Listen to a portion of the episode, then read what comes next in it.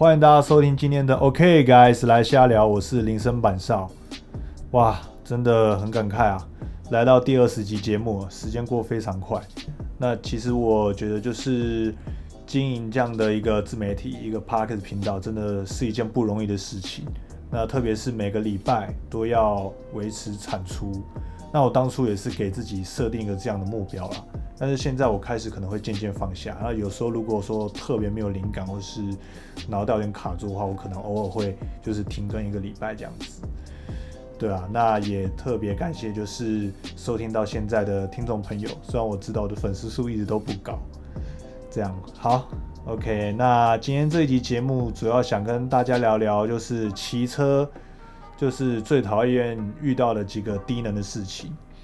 那我大概从二零一一年的时候就开始骑车，那到现在已经也有快十年的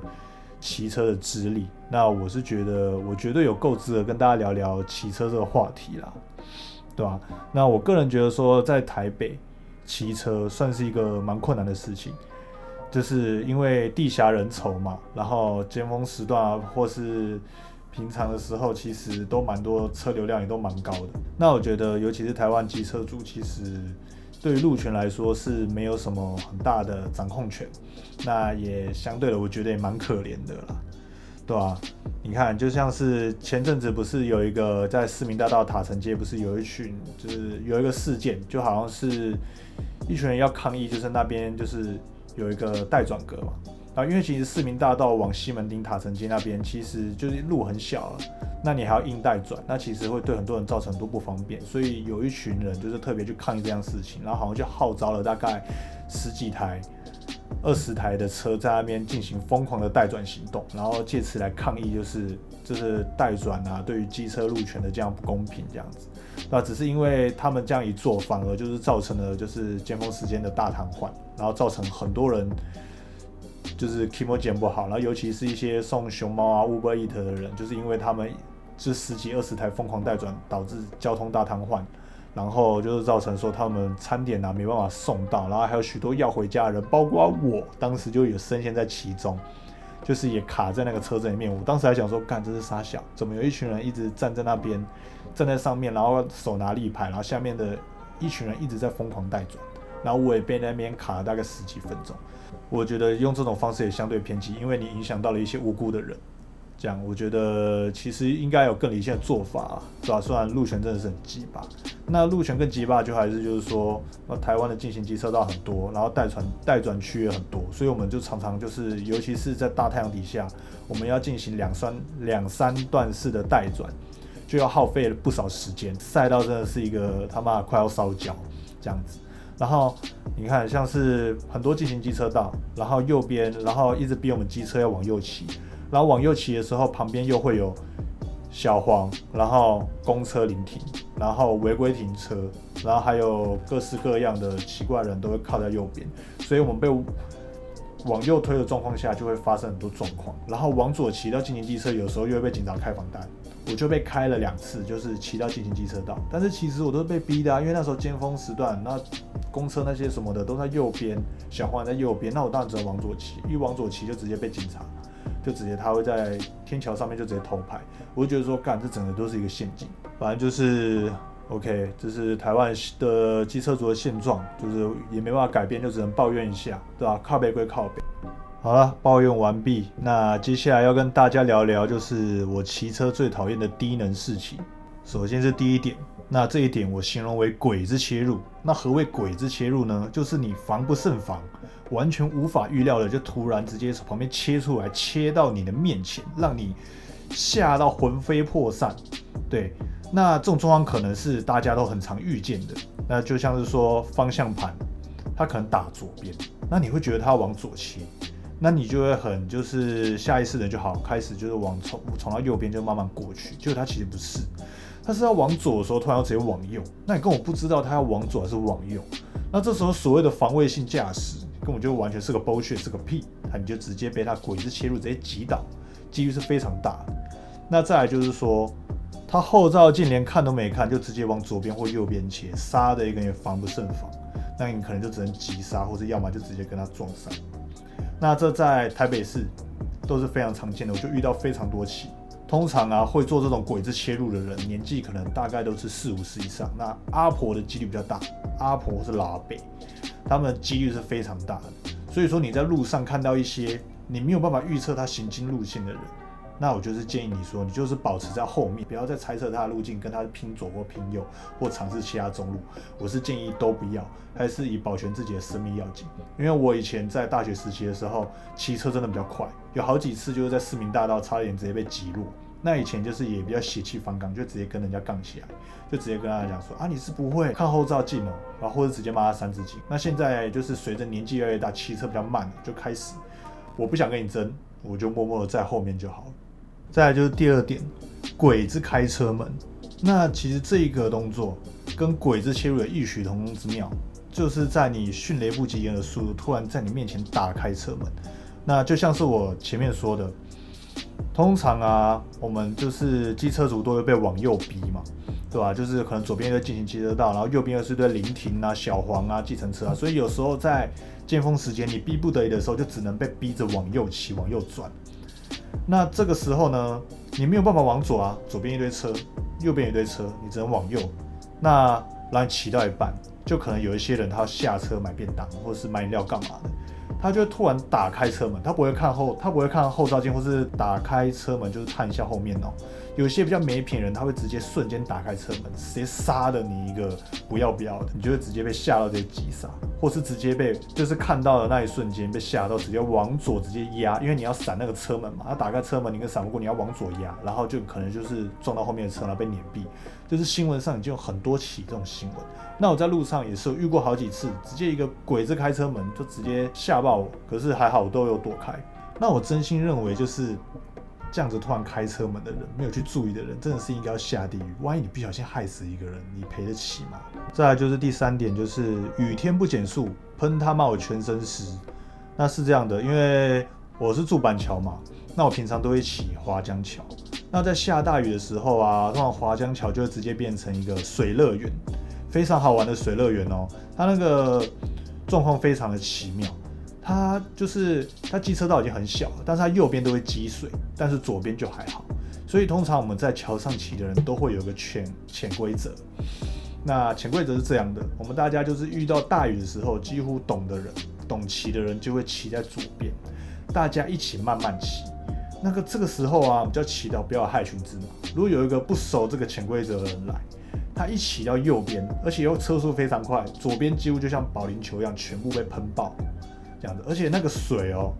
那个积水，如果是大雨之后的积水，那个程度是可以高过我的身体。反正就是上个月的时候，就是大雨，然后我就骑，然后想说 OK，前面都蛮稳。突然右边就是有一个阿伯，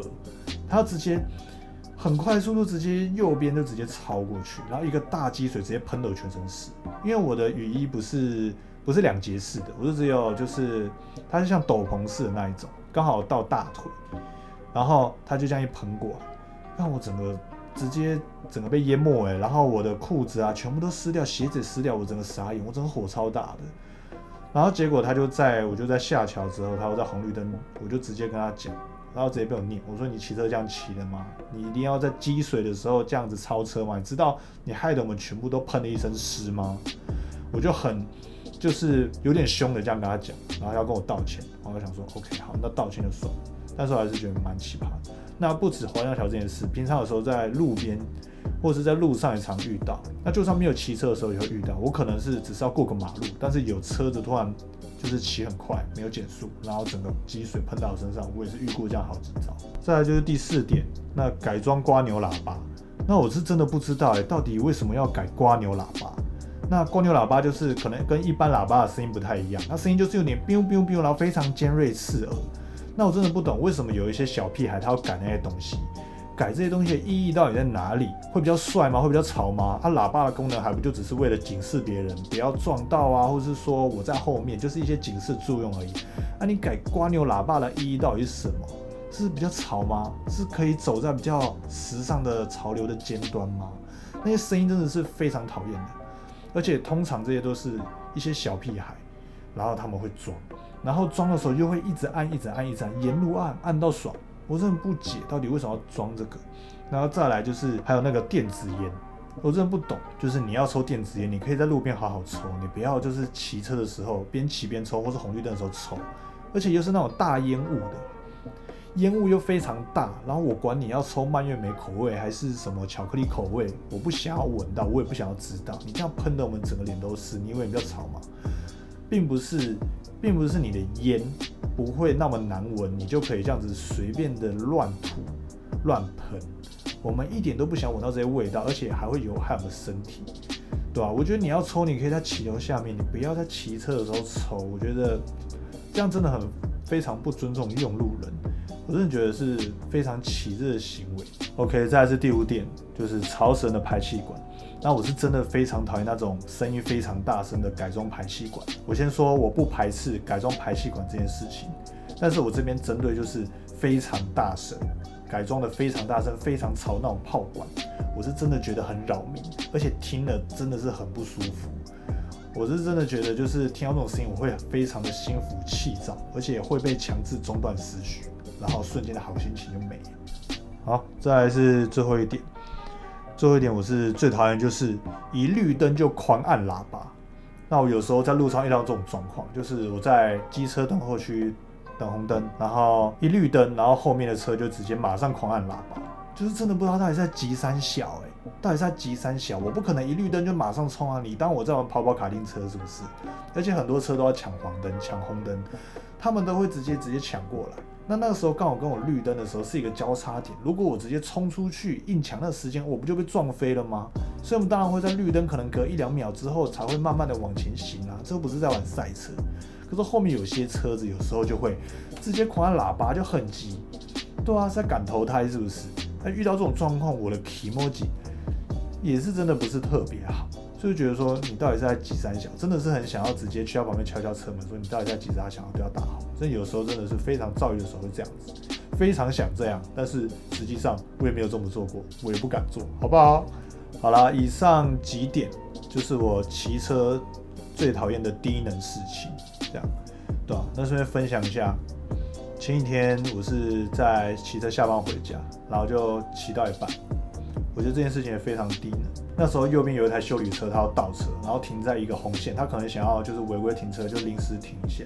但是他没有注意到就是后面有一台车子，他正要牵车出来，然后他就是这样继续的一直后退哦，他就一直倒车倒车倒车，没有理他，然后。后面那个人也按喇叭，没有理他，于是他直接往后撵，然后那个人就赶快下车，然后车子被撵到地上，然后那个人还一直撵，一直撵，一直撵，无敌撵哦。然后我跟旁边三位机车骑士就是看不下去，然后直接骑过去围住他的车，然后一直狂按他喇叭，然后那个人才醒哦，才知道自己酿下大祸，他才赶快停下来，然后去下车关心一下，可能在就是要叫警察干嘛的。然后我看到那个人下来之后，我们就也走。反正我真的觉得说。台湾骑机车真的是要非常小心。那像我现在，我基本上我已经骑了已经很久了，所以基本上其实对路况我都非常熟悉，但是也不敢大意。那基本上我的身体的灵活程度已经就像是那个七龙珠的那个卡罗特一样，会像是自在极意功那样子，就是随时随地的闪车，无意识的闪车，这样子非常的自在。那我个人觉得。台北人几乎大家都是已经练到这样的等级。那如果你是从其他县市来的，可能还需要一些时间再融入一下，这样子。因为台北其实就是市民大道、忠孝东路嘛，还有中山北路、林森北路这几条，还有南京东路。我觉得就是主要这条大路熟悉了之后，你就可以在整个大台北地区就是畅行无阻了。那如果说你想要练自己的反应力的话，市民大道尖峰时间的市民大道。忠孝东路多骑几趟练一下，你就会很熟悉那个专车啊，还有那个就是台北市的一些骑车速度。那我这边只针对台北市讲了，因为我就是这几年也只有在台北市骑，我非常少骑到外县市，对吧？那就是也就是奉劝机车主就是要小心，就是骑车的时候真的都是要小心，还有防卫性驾驶要做足。虽然有时候就是人家不管怎样都是会来撞你，但是你至少有先保护自己就是好的。那其他如果还是有被弄到，就只能代表自己运气不好，就只能多烧香拜拜这样子。OK，好了，那我今天节目的分享就到这边结束喽。OK，那喜欢我节目的朋友，欢迎就是到 For Story 上面打新评分，还有 Apple Park 上面打新评分。那如果说有任何的意见啊、疑问啊，或是投稿，都欢迎到我的 IG 粉钻，然后就是在我的简介里面都有。OK，好的，那我们节目到这边结束了，我们下次见喽，拜拜。